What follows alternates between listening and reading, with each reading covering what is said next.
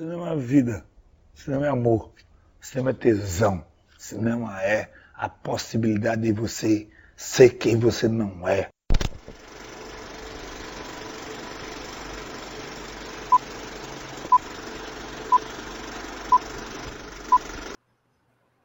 Olá, pessoas. Bom dia, boa tarde ou boa noite para você, querido ser humano que nos concede a honra de sua audiência neste que é, será, está sendo o 33 episódio do Cine Trincheiras.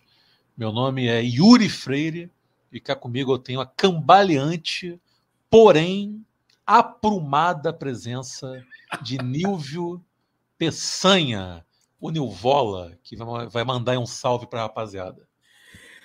Salve, pessoas queridas. Salve, meu camarada Yuri Freire. É, pensando aqui em parceria, já dando um pequeno spoiler aí sobre o episódio, tá pensando aqui na, na parceria entre você e sua gloriosa pochete de estampa de abacaxi. Que maravilha. Belíssima lembrança. Obrigado, Nilvola. E, mais uma vez aqui com a gente, nosso querido camarada, parceiro, amigo e companheiro de aventuras, Patrick Paiva. Seja bem-vindo. Bom dia, boa tarde, boa noite a todos vocês entrincheirados que nos escutam em mais uma intrépida aventura, dessa vez para grandes parcerias da história do cinema. Foi até legal tu falar isso, Patrick, porque eu estava até em dúvida. Eu nem citei isso para vocês, eu estava em dúvida, porque a ideia né, que eu dei foi de fazermos um episódio sobre grandes duplas da história do cinema. Aí depois eu fui pensando, cara, seria melhor o quê? Grandes duplas ou grandes parcerias? Mas no fim não muda muito, mas é isso. Grandes duplas, grandes parcerias. É porque parcerias podem incluir mais de duas pessoas, né? É, pode ser também. Não é? Quando é dupla, tipo, meu irmão, dupla são dois. Um mais um igual a dois, um mais um é uma dupla. Enfim, mas é isso. Toda dupla é uma parceria, mas nem toda parceria é uma dupla. Fechamos assim? Isso. Filosófico. É isso. É, então é, hoje será é algo para refletir. É isso, vou jogar no ar. Você que está nos escutando, reflita. Reflita conosco. Aí na sua casa, no seu trabalho, no supermercado, na academia, na rua, dando uma corridinha, ou indo até o banco. Se bem que hoje em dia é só idoso, né? Vai ao banco.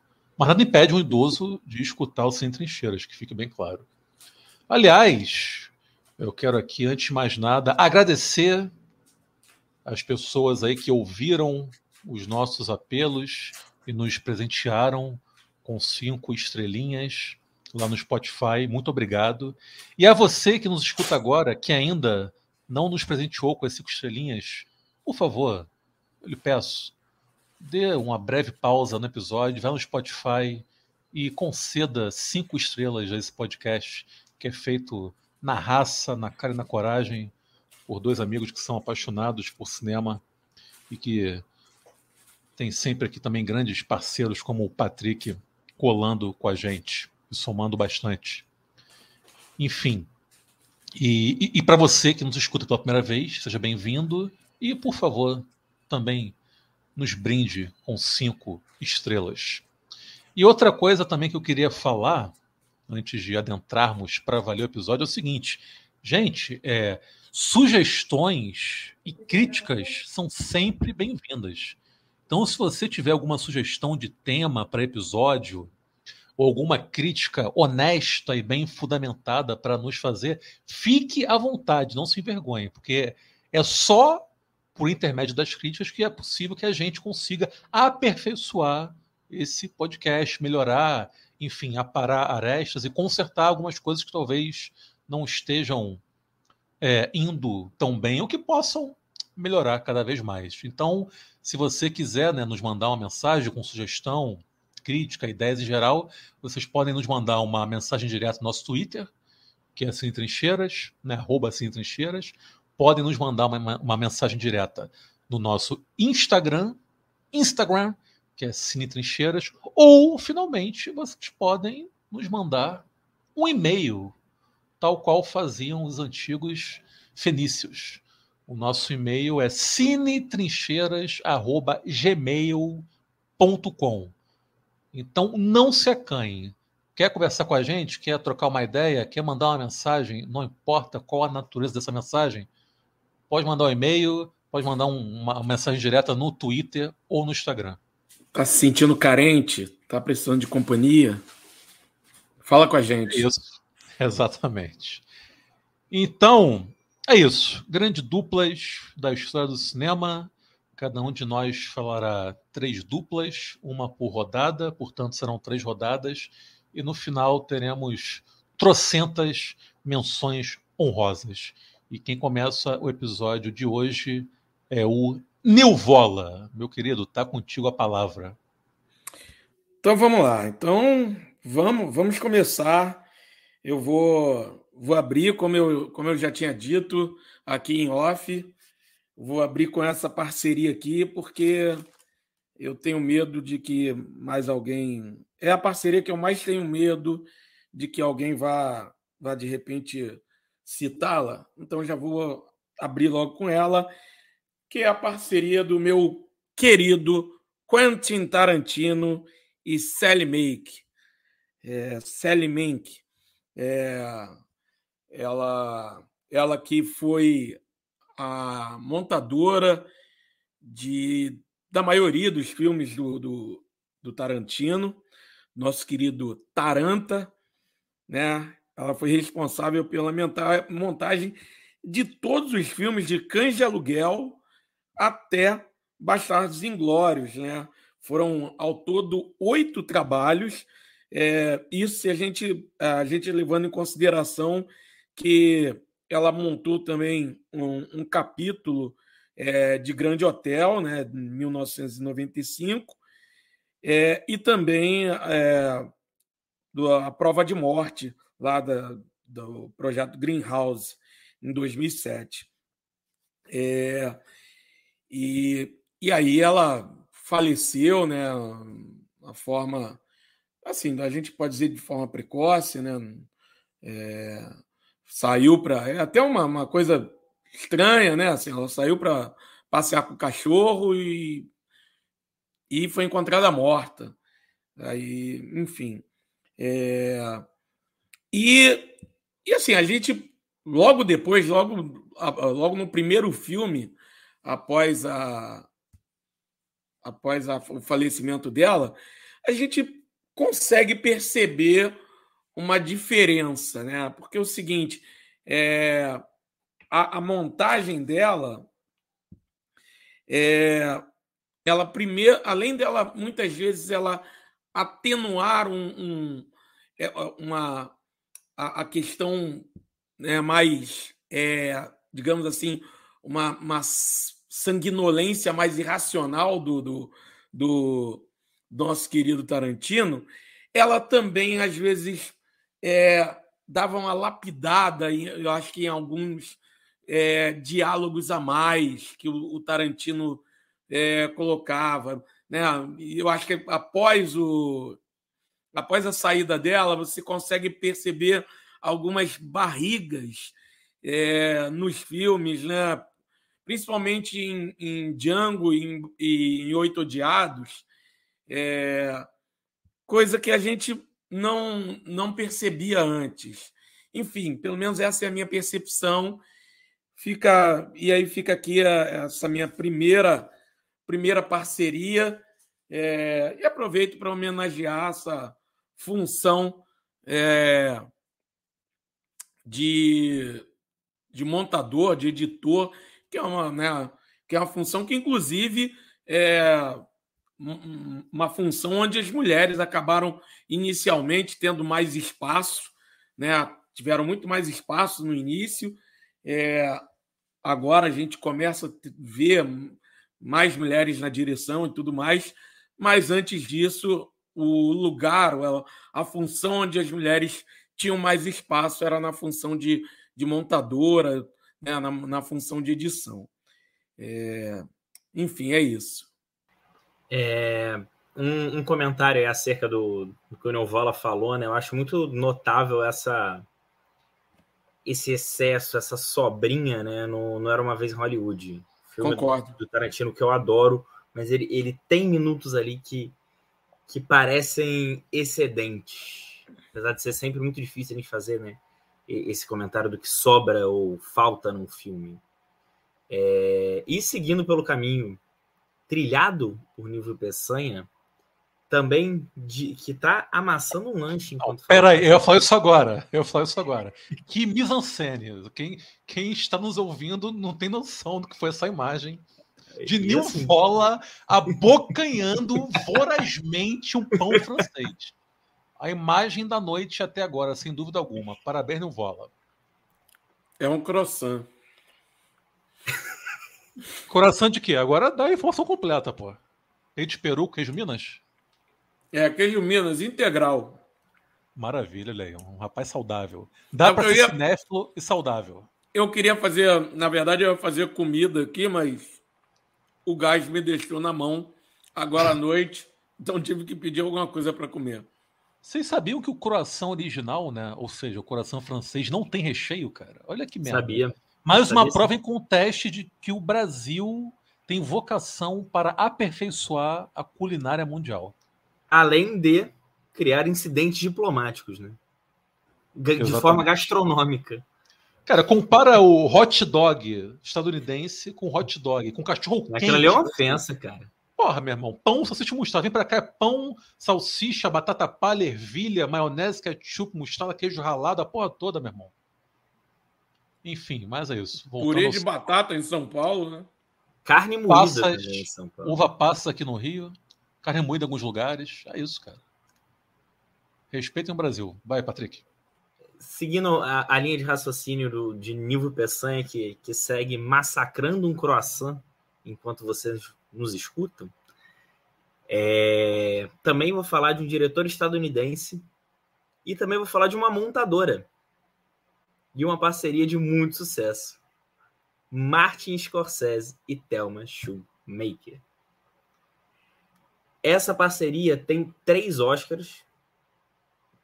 É, ela foi premiada né, com o prêmio da Academia por Toro Indomável, O Aviador e Os Infiltrados. Ela dirigiu mais de 20 filmes de Scorsese. Desde o Batem a, é, Batem a Porta, né? Knocking at My Door, 68, primeiro longa do Scorsese, até o último, né, o Killers of Flower Moon, que ainda não saiu, mas ela também está acreditada a montagem, a edição do mais recente projeto do Scorsese. Ela basicamente só editou filmes para ele. E aí é uma parceria né, de mais de 50 anos e de muito sucesso, né? É, tanto que eles são inseparáveis e ela também foi premiada com um Leão de Ouro de Veneza pela carreira e pela sua contribuição à sétima arte. E aí, cara, 50 anos trabalhando junto, você tem que confiar muito na outra pessoa. E assim, de forma singela, Patrick Paiva encerra sua fala. Por isso que eu gosto dessa dinâmica onde nós não revelamos quais as duplas que nós. Quer dizer, no caso aqui de hoje são duplas, né? Mas de quais quais citações né, serão feitas por nós? Porque eu também falarei do menino Martin Scorsese. Porém, eu irei citar uma parceria dele que não é tão recorrente quanto a parceria com a sua montadora, porém que é deveras icônica. Eu falo da parceria de Martin Scorsese com um rapaz pelo qual nutro grande admiração, que é Paul Schrader, roteirista e diretor. E diretor dos bons, tá? Muita gente aí fica insistindo em reduzir Paul Schrader como apenas um bom roteirista, um excelente roteirista, porém ele também é um puta diretor. Mas hoje eu falarei do Paul Schrader enquanto roteirista e das suas e da sua parceria com o Martin Scorsese. Paul Schrader que também é estadunidense, nasceu em Michigan, numa família calvinista ultra ortodoxa. Os pais dele eram completamente despirocados em função da religião. E o Paul Schrader também acabou provando ser um sujeito bastante despirocado, inconsequente, porém genial. Como, aliás, a maior parte né, daquela turma que ficou conhecida como a nova Hollywood. Paul Schrader e Martin Scorsese certamente estão entre os dois maiores expoentes da chamada nova Hollywood. E o Scorsese dirigiu um, dois, três, quatro filmes escritos pelo Paul Schrader: Taxi Driver, Touro Indomável, A Última Tentação de Cristo e Vivendo no Limite, que é um filme pouco comentado do Scorsese, mas que é muito bacana, um filme de 98, 99, protagonizado pelo Nicolas Cage, que aliás foi citado no episódio anterior. E o que eu acho legal nessa dupla, além do fato né, deles estarem presentes, eles estarem por trás do processo criativo de vários filmes maravilhosos, é o fato de serem dois grandes nerds do cinema, né? são dois grandes cinéfilos, dois apaixonados pela sétima arte, dois profundos conhecedores de cinema. O Paul Schrader já escreveu livros a respeito. Ambos são grandes admiradores do cinema europeu. O Paul Schrader é discípulo confesso do Robert Bresson. Aliás, ele em vários filmes ele faz filmes em que ele dirige, ele faz homenagens ao Robert Bresson. O, o First Reformed, que é um dos últimos filmes que o Paul Schrader dirigiu, inclusive é basicamente uma junção, né, do Diário de um Pároco de, de, da Aldeia com Luz de Inverno do Bergman. Então, o cinema, o cinema europeu está sempre muito presente na vida do Paul Schrader. Ele é um cara realmente muito fora da casinha. Então é isso. Juntou-se a fome com a vontade de comer. Dois apaixonados por cinema, dois estudiosos da arte, então não tinha como sair algo ruim dessa parceria. Não foram tantos filmes, mas são todos filmes, pelo menos, muito bons. Então, passo agora a palavra para o Patrick dar início à segunda rodada. Então, é, vou falar também de uma dupla com uma parceria não tão extensa, porém muito marcante. A parceria entre um dos maiores atores da Hollywood clássica com talvez o diretor mais genial, mais brilhante de todos os tempos. Estou falando da parceria de Alfred Hitchcock e James Stewart. Também é uma parceria de quatro filmes, né? Mas foram só O Homem que Sabia Demais, Janela Indiscreta, Um Corpo que Cai e Festim Diabólico. Desses, esses quatro aí provavelmente entram no top 10 do, perdão, do Hitchcock de cada um que, que você perguntar. Pelo menos três desses filmes estão no top 10, quiçá até no top 5 uma parceria não muito extensa, de quatro filmes, mais de quatro obras-primas da história do cinema, quatro filmes que marcaram a história, quatro filmes que são estudados, celebrados, relembrados, e o Hitchcock, né, que deu esse, essa sobrevida à carreira do, do James Stewart, né, trazendo ele para um, quase que uma nova função, e ele que já não era nenhum jovem ator, quando foi trabalhar com Hitchcock, teve essa essa nova fase da carreira dele em Hollywood, graças ao trabalho genial do sempre magnífico Alfred Hitchcock. É, cara, tu vê como realmente, né? Quantidade não é qualidade, como já dizia o poeta, né? Pô, tu pega aí, cara, Hitchcock e James Stewart, só quatro filmes que valem por 50, né? Tem diretor aí que, sei lá, dirige 30 filmes com algum ator ou atriz específico e que não, não soa tão marcante né, quanto essa parceria do Hitchcock com o James Stewart, tamanha a, a qualidade, a imensidão dessas obras. É impressionante. Porém, eu vou no caminho contrário. Eu vou falar de outra parceria também que é muito clássica, uma parceria icônica ao extremo do cinema, dessa vez no pra Ásia, mas é uma parceria profícua, já que eles trabalharam juntos em 16 filmes. Estou falando aqui de dois japoneses, embora um deles tenha nascido na China, sendo filho de missionários nipônicos.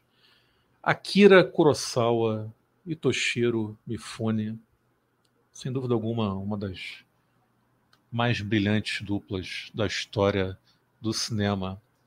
Toshiro Mifune, que, cara, com exceção do Han, ele esteve presente em praticamente todas as obras-primas que o Kurosawa dirigiu, inclusive como protagonista. Né?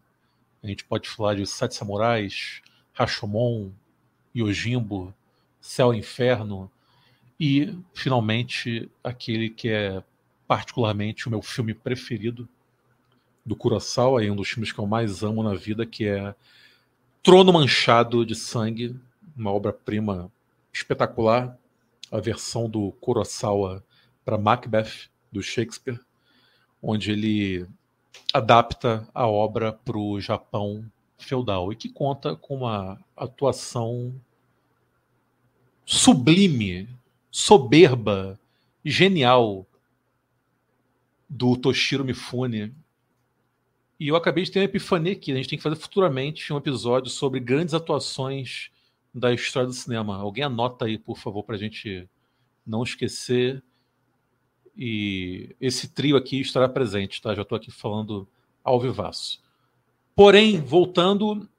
Aliás, nem tem muito o que falar, não. Só queria encerrar dizendo que o que eu acho muito impactante, o que me chama a atenção, o que me salta aos olhos em relação a essa dupla, que a gente tá, é porque a gente está falando do Akira Kurosawa, que eu acho que não restam dúvidas de que é o maior diretor japonês da história.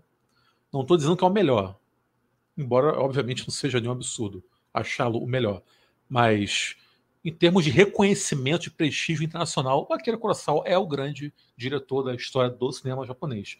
E do outro, aquele que é provavelmente o maior ator japonês da história, que é o Toshiro Mifune. Então é um um, um abraço de dois titãs, de dois seres artisticamente gigantescos, de duas imensidões humanas para a arte japonesa e mundial. Então fica aqui a minha segunda menção deste episódio. E agora eu passo a palavra ao Nilvola.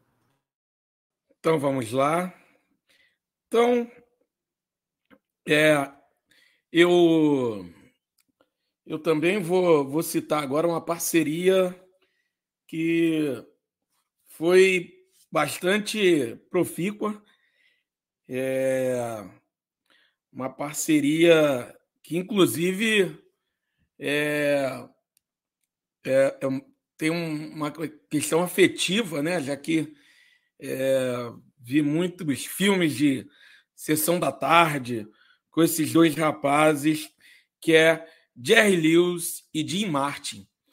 É, é, é, Jerry Lewis né, dispensa comentários, né? O, o grande comediante, o cara que influenciou vários comediantes estadunidenses, né? entre eles o próprio Jim Kelly, né? já disse várias vezes que, que, que, tem uma influência de Jerry Lewis e tudo mais. É...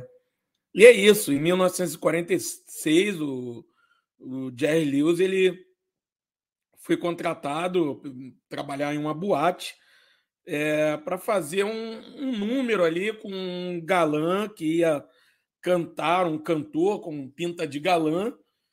É, e, e, o número do Jerry Lewis era só tá fingindo que era um, um, um garçom, né, interpretando um garçom atrapalhado, enquanto o galã, que, o cantor galã, que era o Jim Martin, estava cantando e esse galã e esse garçom ia se atrapalhando. Enfim, é, era esse número. E na, no, no bar, na boate, assim, as pessoas, ele, o Jerry Lewis ia arrancando gargalhada das pessoas. O número deu tão certo que depois os dois ganharam programa na rádio, depois ganharam programas na televisão, e aí firmaram uma parceria que é, ela simplesmente durou por 18 filmes, né? É, entre eles, é, Morrendo de Medo, de 1900, 1953, que tem no elenco a nossa querida Carmen Miranda. É, e assim, dez anos depois, os dois se separaram, e aí o, o a razão da separação nunca ficou muito clara. É, as pessoas levantam, né? Que teria, teria rolado questão de ciúme, né? Questão de cobranças, é, enfim, é, cobrança e ciúme, coisas de um típico casamento de depois de 10 anos. E aí rolou a separação, é, mas, mas depois, né? É, isso foi contornado, se encontrar, se reencontraram outras vezes e tal, e parece que a amizade foi restabelecida, não a parceria, mas a amizade foi restabelecida. Né? E para fechar, é, em 2002 teve um filme para TV né, sobre a dupla. O nome do filme é Martin and Lewis. É isso. Maravilha. E agora eu irei abrir a derradeira rodada com minha última dupla deste episódio, que é uma dupla que faz a minha cabeça há muito tempo. Gosto muito desses dois caras. Um deles nasceu em Munique no dia 5 de setembro de 1942 e a outra metade nasceu na cidade de Sopot, na Polônia, em 18 de outubro de 1926, tendo vindo a óbito em 23 de novembro de 1991 na Califórnia. Estou falando de Werner Herzog e Klaus Kinski, provavelmente a dupla mais caótica que será citada nesse episódio. Esses dois caras tiveram uma relação que era literalmente de amor, de amor, ódio e quase assassinato, porque durante algumas ocasiões Werner Herzog teve vontade sincera de assassinar Klaus Kinski. Reza a lenda de que quando eles estavam filmando Fitzcarraldo no meio, no, nas entranhas da selva amazônica, o Klaus Kinski estava especialmente chiliquento, ele tinha vários surtos psicóticos sempre eles iam filmar. E a coisa chegou no ponto em que alguns indígenas da região que faziam ponta no filme se ofereceram para assassinar Klaus Kinski. Chegaram pro Werner e falaram: Cara, tu quer que a gente define esse sujeito aí?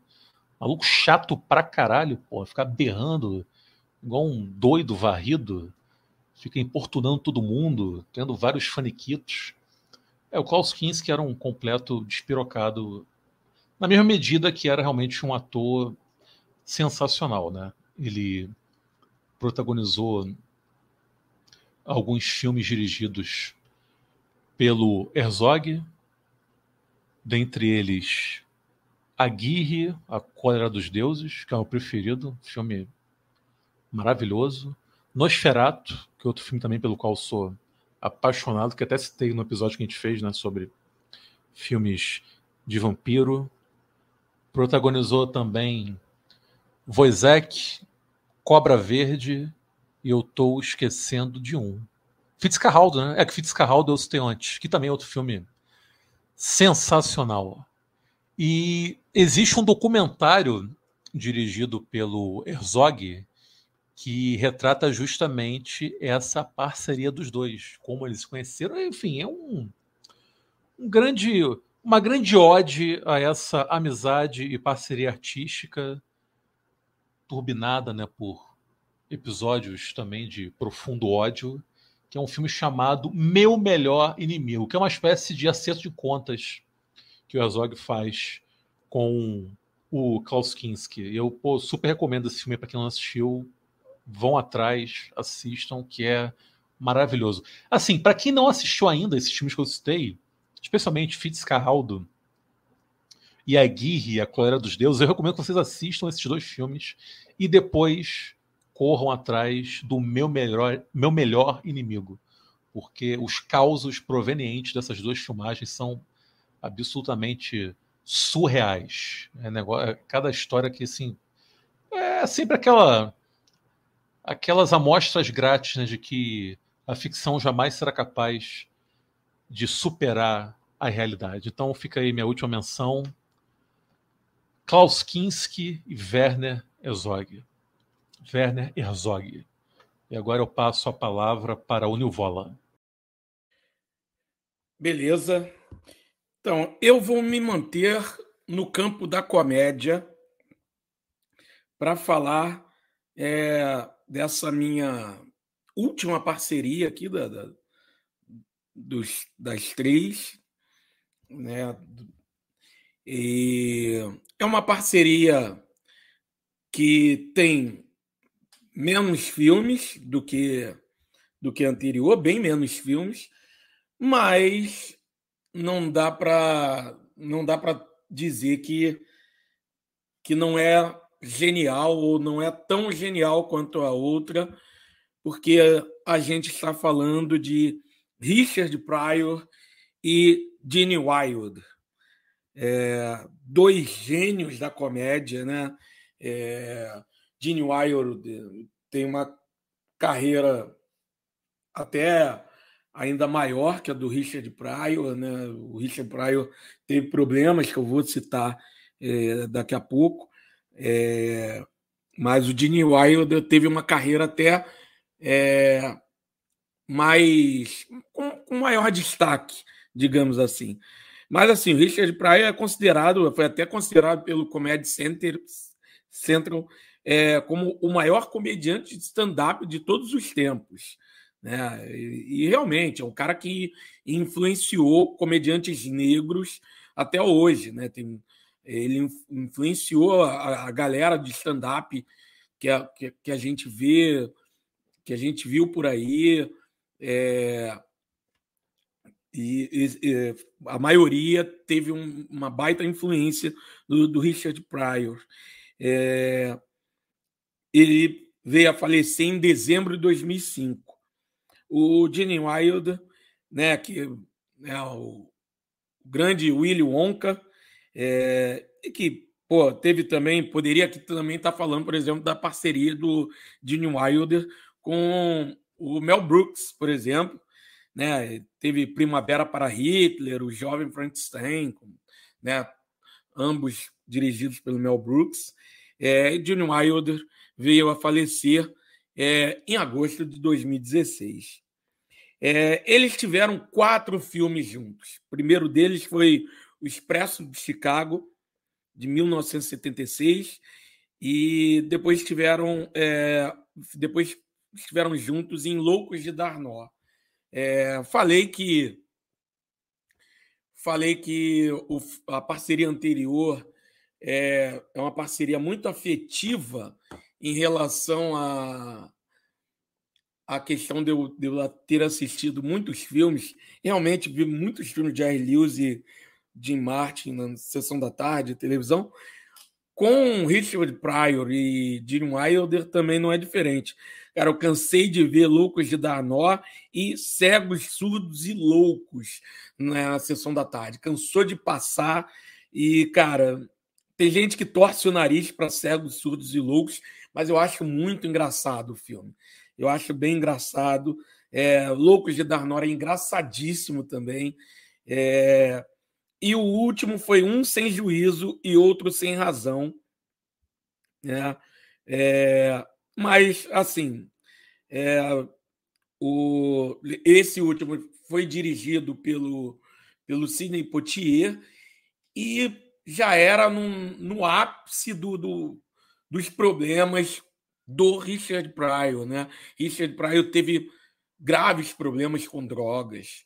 É, inclusive, teve um episódio bem, né, bem triste, onde ele acabou se incendiando usando é, uma pasta à base de, de, de uma, uma, fumando, né? Fumando uma pasta à base de droga e tal. É, e aí ele acabou colocando é, fogo no próprio corpo. Enfim, uma coisa, uma coisa bizarra, bizarra. É, e aí acabou é, abreviando a própria carreira, é, teve uma série de problemas de saúde, então, mas, mas é, ele, o, o, a própria filha do, do Richard Pryor depois disse que o Gene Wilder, mesmo com todos os problemas do pai, o Gene Wilder sempre teve um respeito muito grande pelo Richard Pryor e o pai tinha uma grande admiração pelo Gene Wilder então, assim, é, é assim, encerro essa, essa rodada de, de três parcerias com, com esses dois gênios da comédia. Deixa eu só fazer um comentário aqui, breve, antes de passar para Patrick, que é o seguinte: é aquilo que eu falo das conexões que surgem aqui nesses episódios, né? O Richard Pryor foi um grande comediante, até hoje reconhecido como um dos maiores comediantes estadunidenses de que tem notícia. Porém, ele já atuou em papéis dramáticos. Ele já foi protagonista de um drama dirigido por ninguém menos que o Paul Schrader, que eu comentei, que eu citei anteriormente. Que, aliás, é o primeiro filme dirigido pelo Paul Schrader, que é um filme chamado Vivendo na Corda Bamba, Blue Collar, o título original, que é um puta de um filmaço, diga-se passagem. E outro, outro dos protagonistas é o Harvey Keitel, enfim, então fica a dica aí também para quem não assistiu ainda. Vivendo na Corda Bamba, filme de estreia do Paul Schrader, que tem essa curiosidade aí de ser, de ter o Richard Pryor num papel dramático. Não, e, e só um, um, adendo aqui, eu vi que o, o, o Yuri colocou aqui no, nos comentários que não, claro, não estão aparecendo para o público, para vocês que estão, estão nos ouvindo, não estão lendo os comentários que a gente está trocando aqui. É, mas o Yuri colocou que Cegos, Surdos e Loucos seria canceladíssimo hoje em dia. Cara, é, Expresso de Chicago também seria canceladíssimo, porque tem uma cena de blackface do, do Gene Wilder. É, inclusive, tem uma coisa, o Gene Wilder, numa entrevista, é, colocou que quando é, foi colocar essa, essa questão da, dessa cena, ele tinha preocupação do, do, de como o Richard Pryor ia reagir e tal. E aí, se não me engano, o Richard Pryor ele fez uma. Ele só fez uma, uma mudança que eu acho que ele o, o, na cena o, o Gene Wilder ele encontrava um homem branco no banheiro e aí ele bota para encontrar que, que assim ele está entrando no banheiro e para se disfarçar que ele está sendo procurado, ele passa uma graxa na cara, né? É... E aí o, o homem o, o, entra, ao invés de entrar um homem branco no banheiro, entra um homem negro. E aí o homem negro claramente percebe que, que, que é um cara que está se, se passando, um homem branco se passando por um homem preto, e, e só chega e fala assim, pô, irmão, é, vai, no, vai no balanço da música e tal, então faz uma piada assim para para suavizar ainda mais a, a, questão e não tipo né a coisa passar mais, mais leve ainda alguma coisa assim. Mas já naquela época a questão já é, era problemática né? Hoje seria canceladíssimo que não vai dar para aprofundar nisso aqui agora, mas o blackface é algo muito problemático já há muitos anos nos Estados Unidos. É uma questão muito cara para a população preta estadunidense. É porque a origem do blackface é brutalmente racista, né? Era, eram basicamente. É, eram basicamente. Meu Deus, esqueci a palavra. Apresentações feitas por atores brancos se caracterizando como pretos da forma mais escrota e caricatural possível, Sim. né? Mostrando os negros como animais, né? Da forma mais animalesca possível. Enfim, então, se naquela época já provocava polêmica, hoje em dia seria completamente impensável você utilizar blackface. A não ser que você utilize de uma forma, digamos, mais sarcástica, né? Como o Spike Lee faz no Hora do Show, né? Onde ele bota atores pretos fazendo blackface. Vai lá, Patrick. Só, só voltando um pouquinho aqui no, nas conexões, né, que você sempre gosta de, de citar. Você falou do, do Harvey Keitel, que fez o, o filme né, com Richard Pryor e o dirigido pelo Paul Schrader. Ele que trabalhou né, tanto com Scorsese como com Paul Schrader. Né, as conexões não param. E para fechar minha participação, vou falar de um ator que talvez seja um dos meus atores favoritos, com um diretor que eu tenho um apreço e tanto. A parceria de seis filmes, eu estou falando de Abel Ferrara e William Defoe.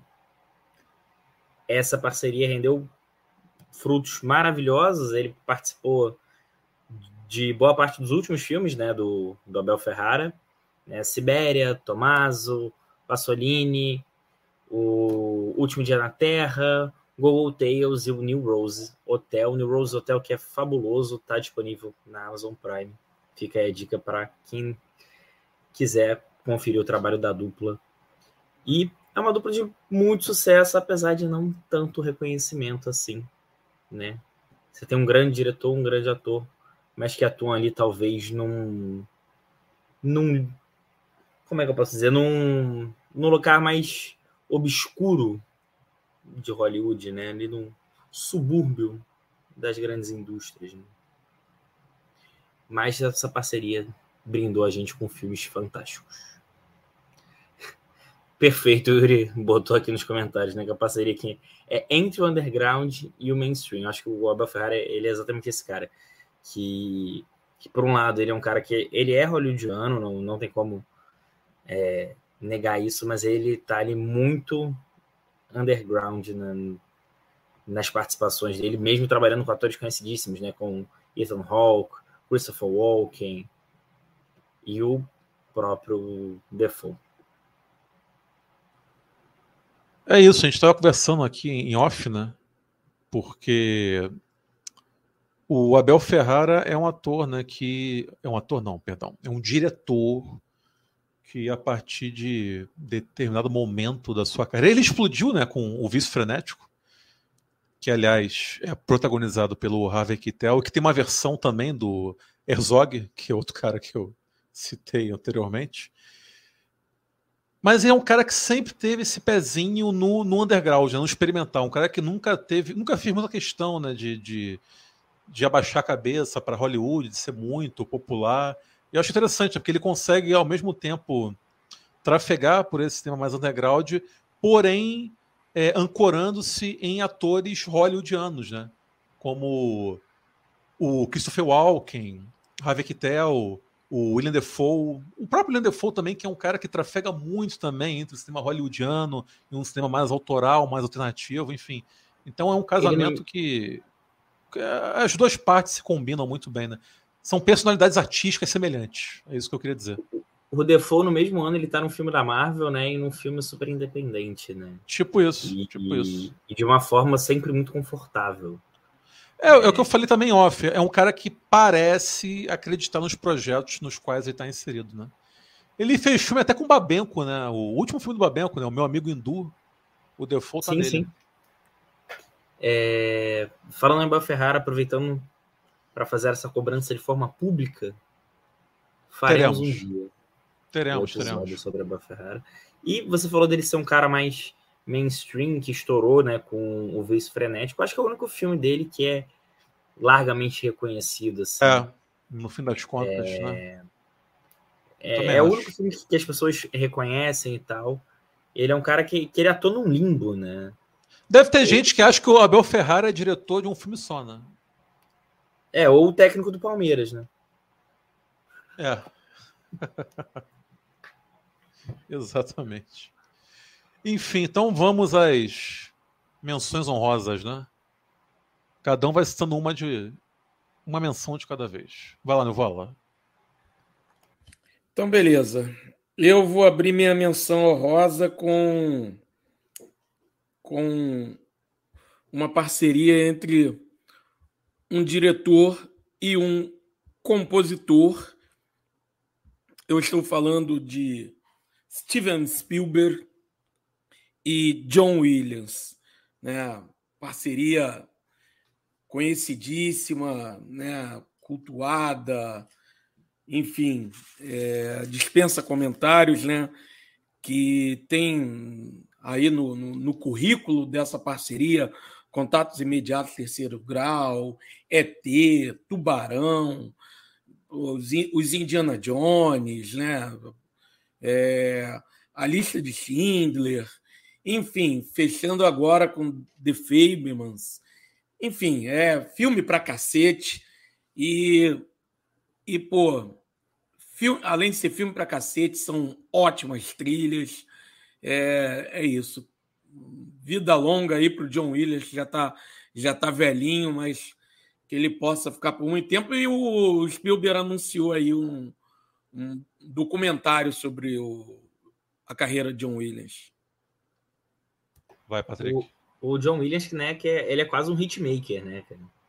Ele, as trilhas dele não, não tem como, são marcantes, é, independente do, do seu nível de, de imersão com o cinema.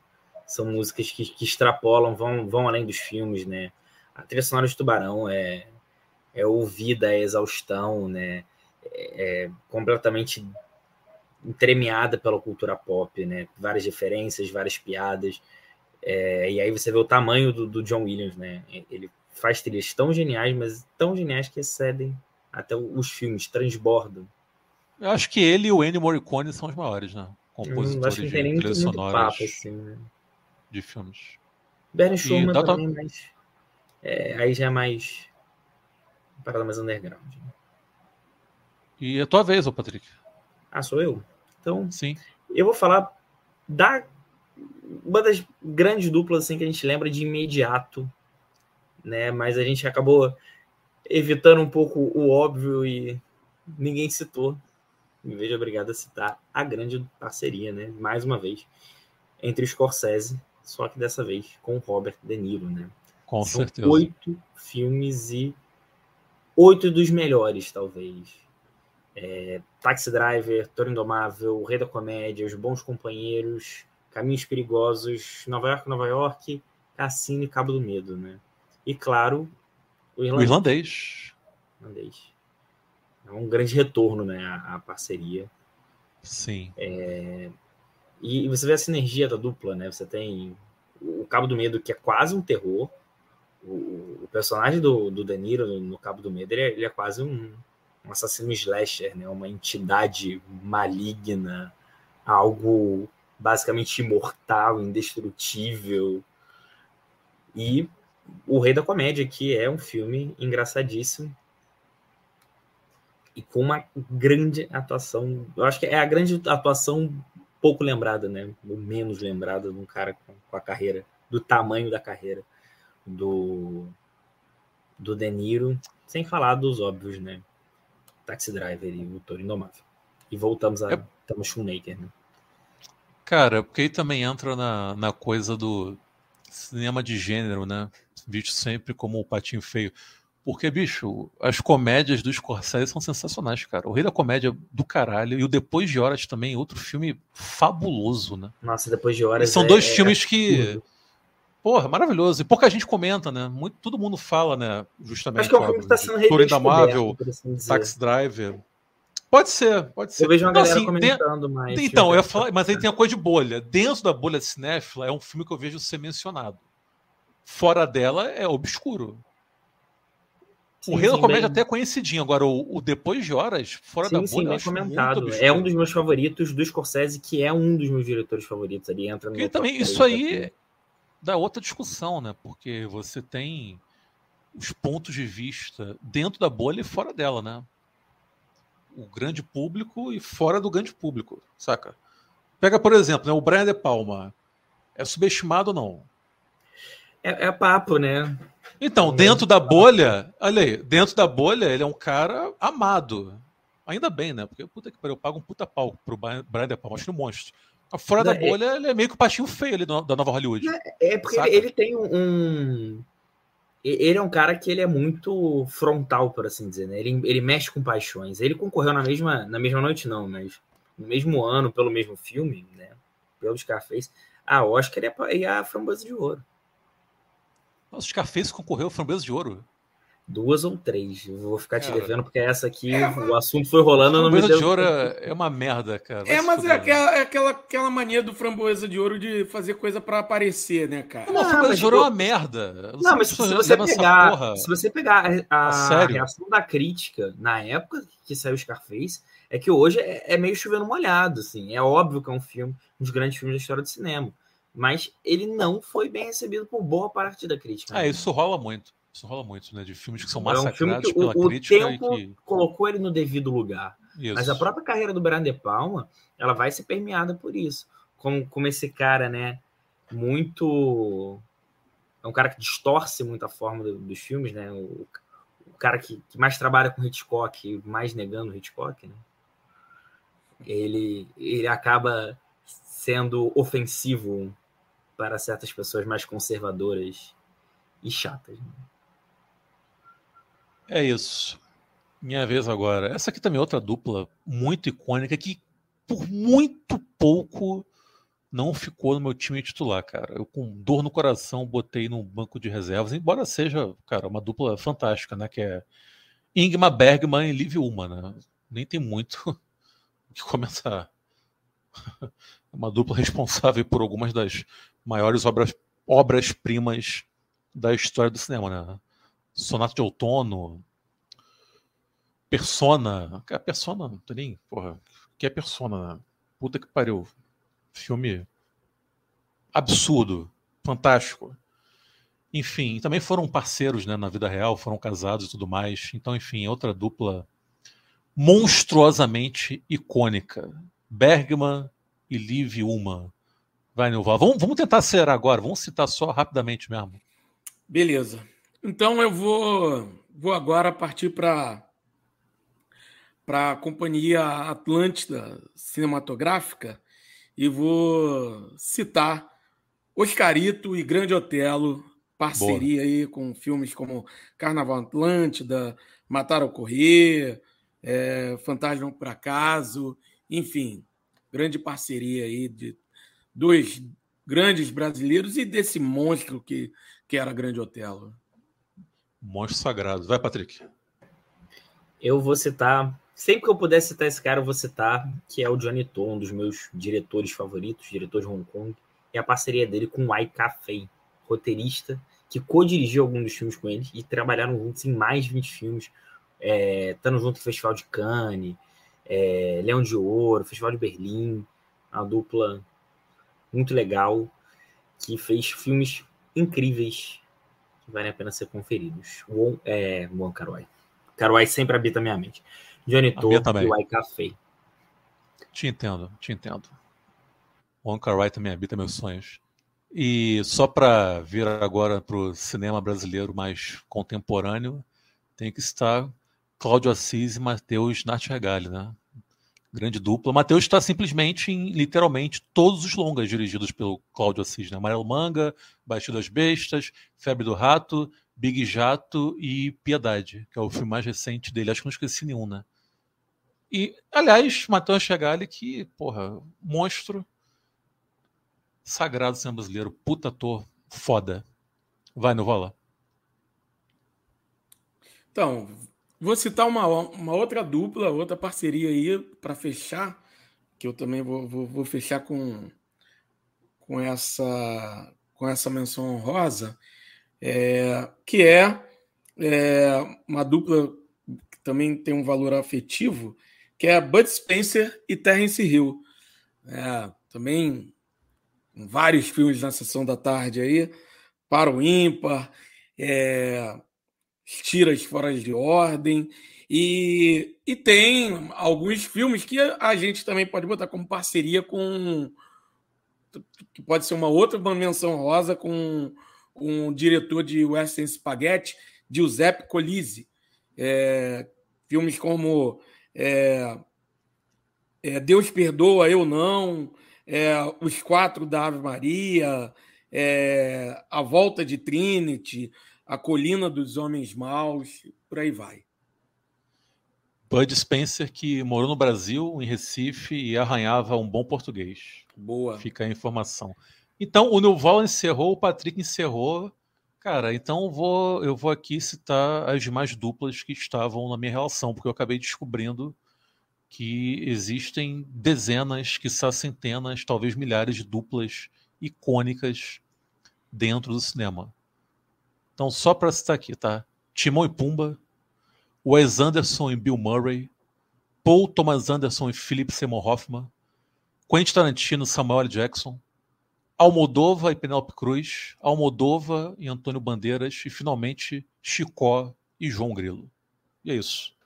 E assim chegamos ao término de mais um episódio do Cine Trincheiras. A você que teve a paciência de nos escutar até agora, o meu muito obrigado, ou melhor, o nosso muito obrigado. Volte sempre. Um beijo no coração e o meu muito obrigado também ao Nilvola e Patrick, camaradas de bancada. Valeu. Tamo junto, gente. Até a próxima. Valeu, valeu, Yuri. Valeu, obrigado a todos e todas. Beijo no coração. Até. Muito obrigado a todos vocês que nos ouviram até agora. Muito obrigado, meus grandes amigos Nilvio Peçanha, Yuri Freire. E até a próxima a todos entrincheirados. Valeu, Patrick. Até.